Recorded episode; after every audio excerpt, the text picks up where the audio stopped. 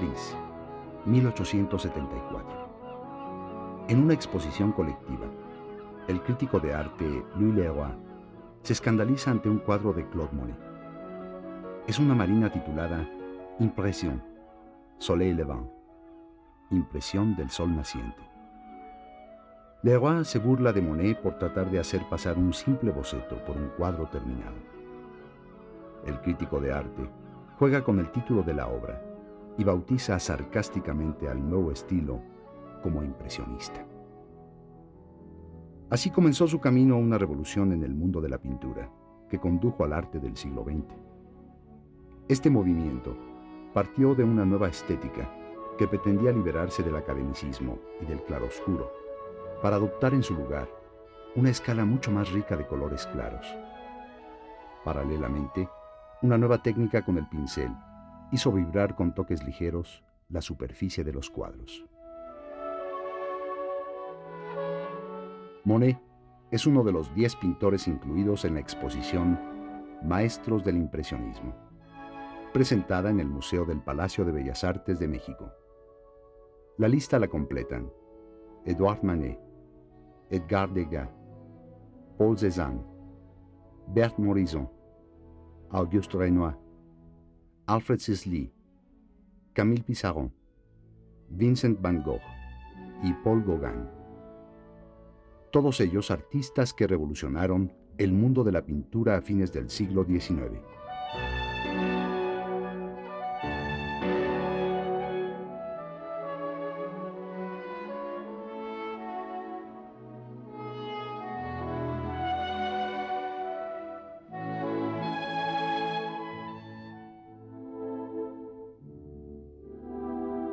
La primera obra de esta magna exposición es el retrato realizado por Edouard Manet de un personaje singular, Georges Clemenceau, uno de los pocos políticos franceses ligados a los artistas de su tiempo. Ahora vemos a Berthe Morisot, discípula, modelo y cuñada de Manet. La modelo está retratada desde un ángulo que eleva la composición y la hace aparecer como de gran estatura. La luminosidad parece interior y no producto de la luz del entorno. En Retrato de Isabelle Lemonnier, la modelo está inclinada, lo que le da cierto movimiento a la obra y expresa gran sensualidad y coquetería.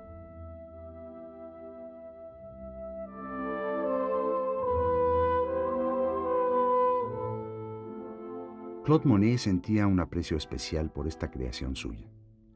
Rincón de un departamento. Las razones están a la vista. El contraste entre la deslumbrante claridad del primer plano, la penumbra del interior y el contraluz de la ventana vuelven casi invisibles a Camille y Jean, esposa e hijo del artista, dándole a la escena un carácter extraño.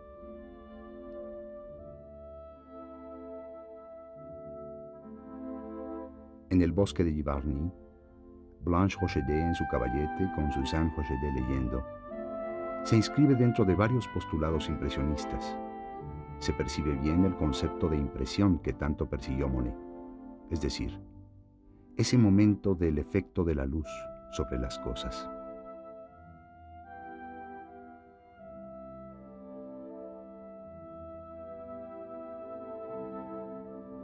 El Sena en Port Villiers representa un paisaje situado a pocos kilómetros de Givarny. Para compensar los efectos del sol, que atenúan los tonos, el pintor reforzó su gama de colores, adaptándola a la impresión provocada por la intensidad de la luz.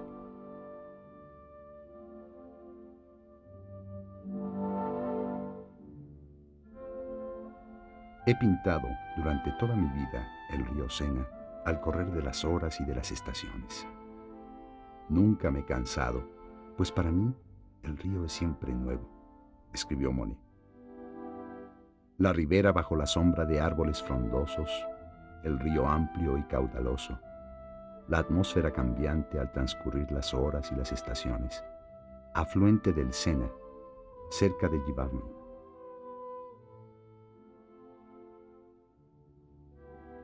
El trigal es un cuadro en apariencia sencillo. Un trigal, un horizonte y algunos árboles.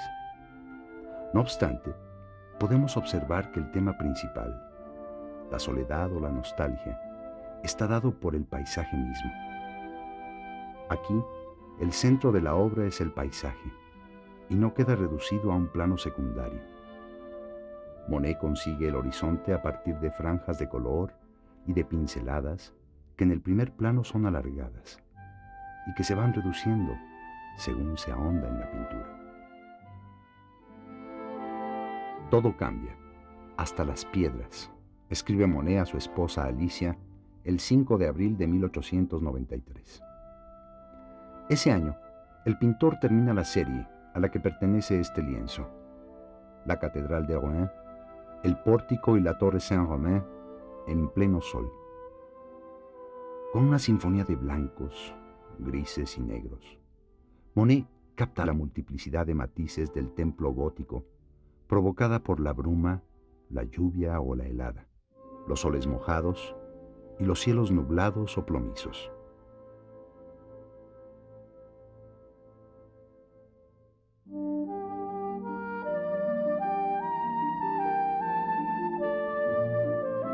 La danza es, probablemente, el tema más desarrollado por Degas. Arlequín y Colombina es el nombre de la obra que vemos ahora. Ambos personajes están extraídos de la comedia italiana. La luz artificial del proscenio, que inunda el deslumbrante movimiento de las piernas y el vaporoso vestuario, evoca toda la magia del ballet.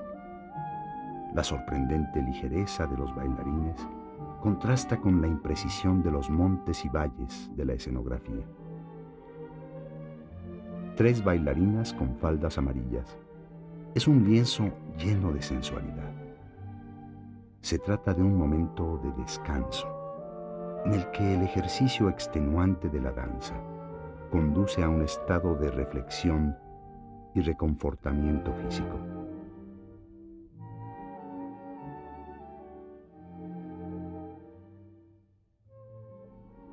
Ahora vemos el retrato de Louis-Marie Pillet, violonchelista de la orquesta de la ópera.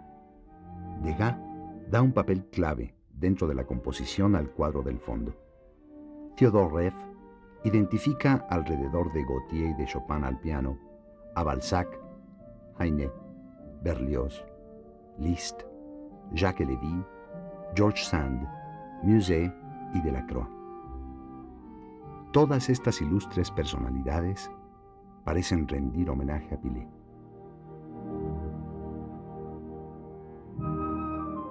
Como muchos otros pintores, de manera especial Tiziano, Degas utiliza las yemas de los dedos de manera sistemática para hacer el boceto del lienzo, aplanando las manchas del pincel y las irregularidades. Esta técnica es particularmente visible en su cuadro Bailarinas Azules una de las obras más impactantes de este autor.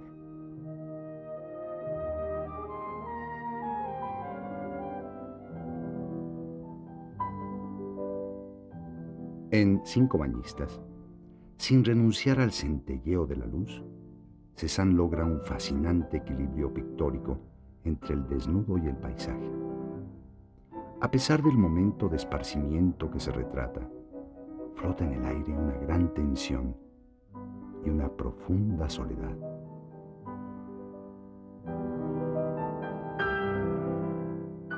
Esta pintura, Álamos, refleja claramente la inclinación de Cézanne hacia el aspecto intemporal del paisaje. Llama la atención la espléndida pantalla de verdor que deja muy poco espacio al cielo, apenas esbozado.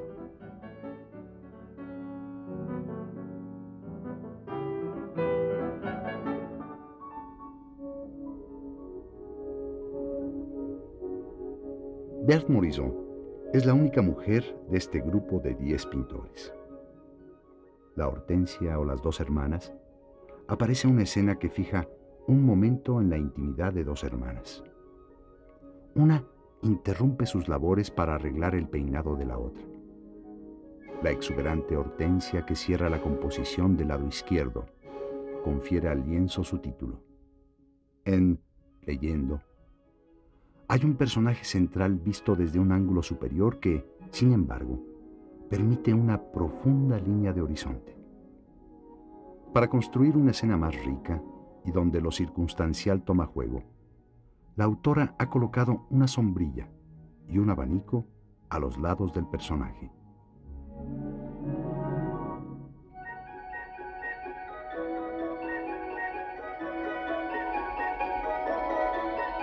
Bert Morisot visitaba con frecuencia Morecourt, al norte de París. En la composición, en el jardín de Morecourt, observamos un dinamismo de las pinceladas realmente singular. Esta obra deliciosa es un verdadero catálogo de posibilidades para aplicar el óleo.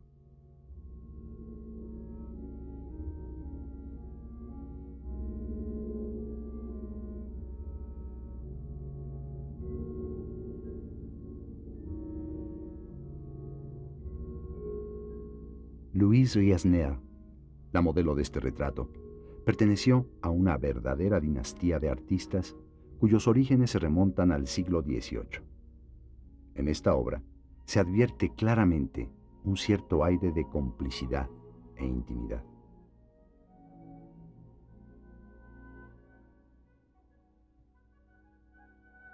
Renoir es el único pintor del grupo de los impresionistas que se dedicó esencialmente a la representación de la figura humana sin abandonar por ello el paisaje o la naturaleza muerta. En La jardinera verde, la modelo ha sido retratada en un momento en el que nadie parece observarla. El color no solamente es símbolo de la naturaleza, sino de un estado de juventud pleno. Jarrón de Rosas aborda un tema que entonces hubiera sido considerado como menor, pero que Renoir realiza con todos los planteamientos compositivos, cromáticos y de formato de una obra mayor. Además, la naturaleza muerta está trabajada como un retrato, probablemente buscando una alegoría en homenaje a la mujer.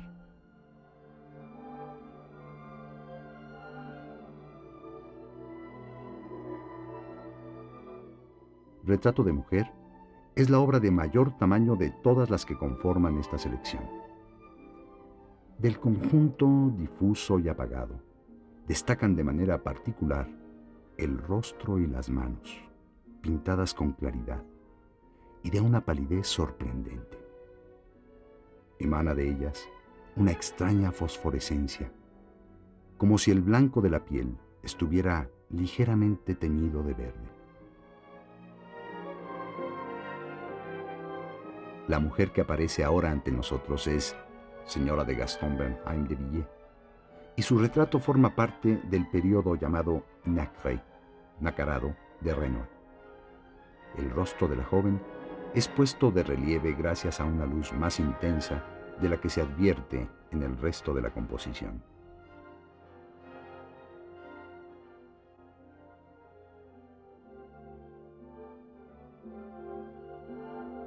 En su lienzo Muchacha con sombrero de paja, ejecutado en 1908, Renoir retoma sus temas y composiciones de 30 años antes. Las marcas del pincel sugieren el acabado y cubren las formas con un cromatismo tornasolado.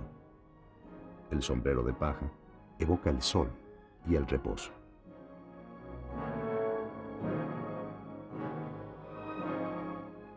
Según varios amigos de Renoir, el pintor buscaba con sus desnudos recrear el paraíso terrenal o mitológico.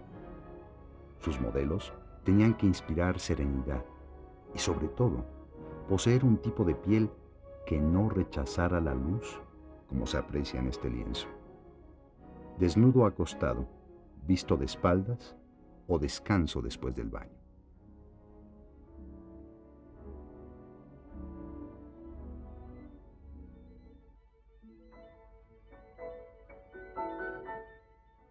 Alfred Sisley es el autor de esta obra, La cuesta de Kervolin en Marly bajo la nieve.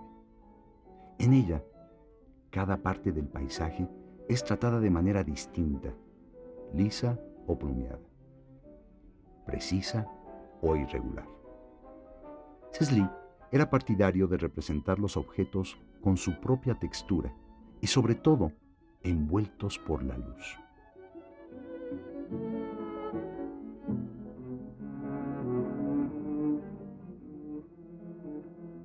El desbordamiento del río Sena en la primavera de 1876, que provocó la inundación de Port Marly en los alrededores de la capital francesa, inspiró esta obra, Barca durante la inundación. En ella Sisley logra captar la inmensa capa líquida con reflejos en movimiento y plasma una atmósfera de misterio, quietud y poesía.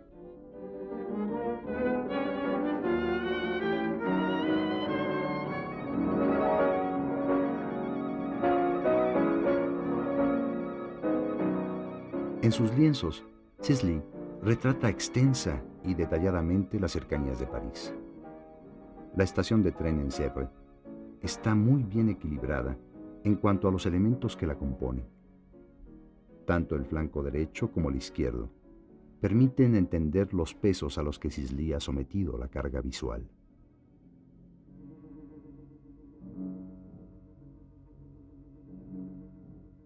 En Astillero en Saint-Mamé, nos encontramos ante un paisaje sencillo en apariencia. La inmensidad del espacio, la idea del viaje a través del anchón, las nubes del paisaje, parecen más bien formas poéticas de situaciones existenciales que simples elementos de la composición.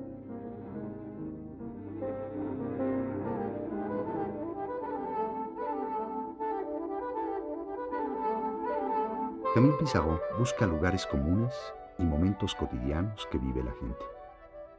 En La Esclusa en Pontoise, integra el agua como elemento a analizar dentro del paisaje. Hay un fuerte peso en la distribución urbanística que se retrata en la obra.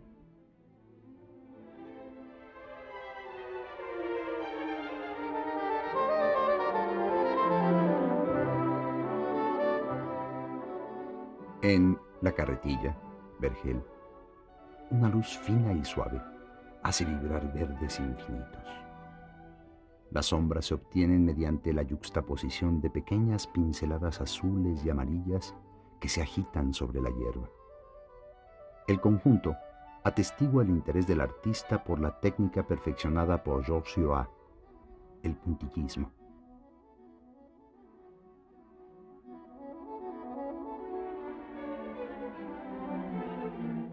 Al igual que en el lienzo anterior, el puente de piedra y las barcas en Rouen, fue pintado por Camille Pissarro en 1883.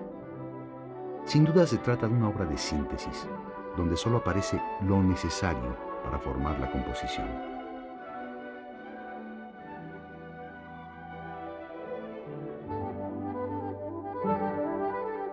Pissarro no es un pintor para aquellos que leen en la pintura, sino para los que la miran, afirmó el artista inglés Walter Sigurd.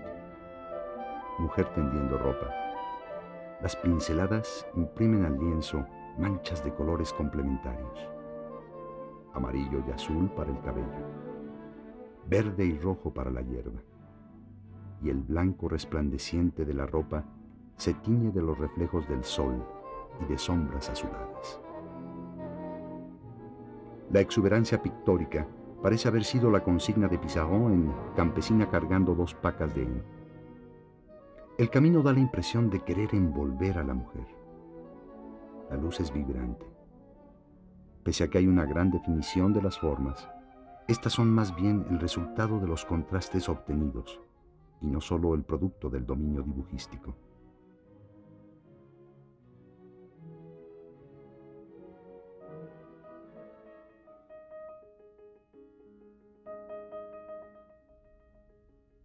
Vincent van Gogh fue un artista deslumbrante.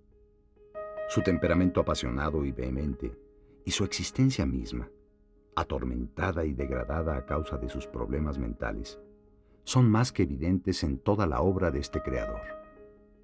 En La Italiana, Van Gogh pintó de memoria a Agostina Segatori, con quien el artista mantuvo una breve relación en 1886.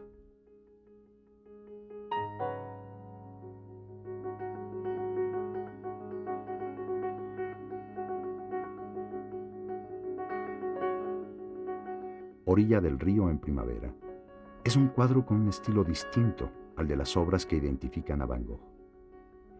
Hay una preocupación formal por el manejo de la luz. La briosa pincelada del holandés aún no se manifiesta.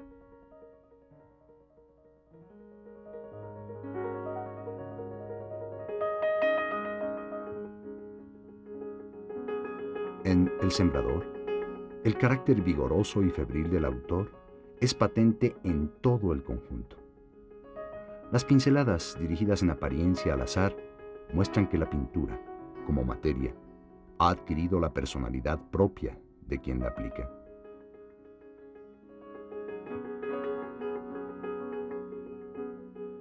Álamos en Saint-Rémy pertenece a una de las etapas postreras de la producción de Van Gogh, ya que fue realizada solo un año antes de su muerte. La obra representa uno de los pocos momentos en los que para el holandés aún es posible pintar.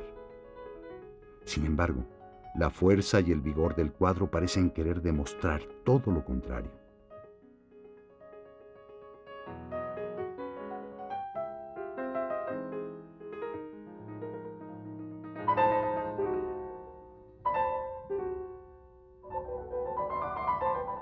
Paul Gauguin aporta una ráfaga de aire fresco a la pintura de finales del siglo XIX.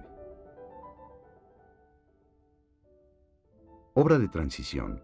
En el cuadro que ahora contemplamos, Naturaleza muerta con abanico, la espátula sesgada acentúa la perspectiva. El abanico evoca a Japón, tan admirado en Francia en aquella época.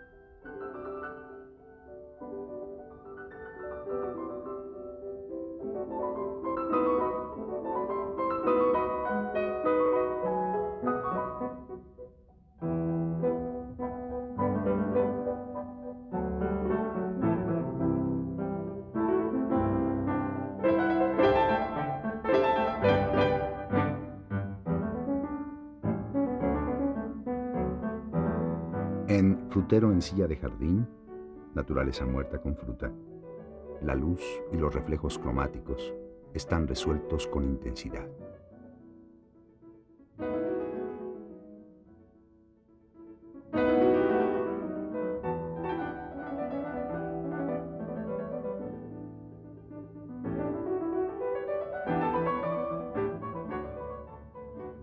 El árbol grande se inscribe claramente en la etapa polinesia de Gauguin. Si se observa detenidamente, las sombras no son la ausencia de color, sino que se construyen a partir de una luminosidad menor del campo cromático.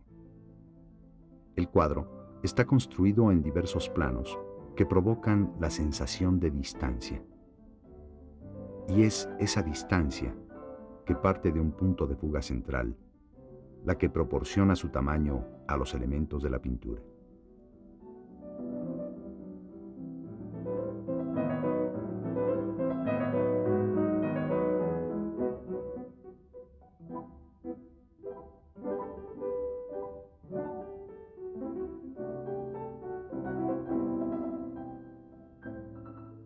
Con el impresionismo, la luz brilló como nunca antes lo había hecho en los lienzos de los pintores y se enseñoreó con las artes plásticas de finales del siglo XIX frente a otros estilos y corrientes.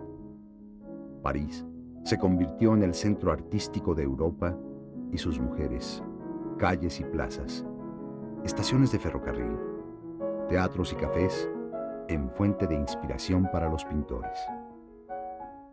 Con la exposición Maestros del Impresionismo, México logra saldar una deuda pendiente con la historia del arte al conseguir reunir por primera vez una muestra del movimiento artístico probablemente más reconocido y apreciado de todas las épocas.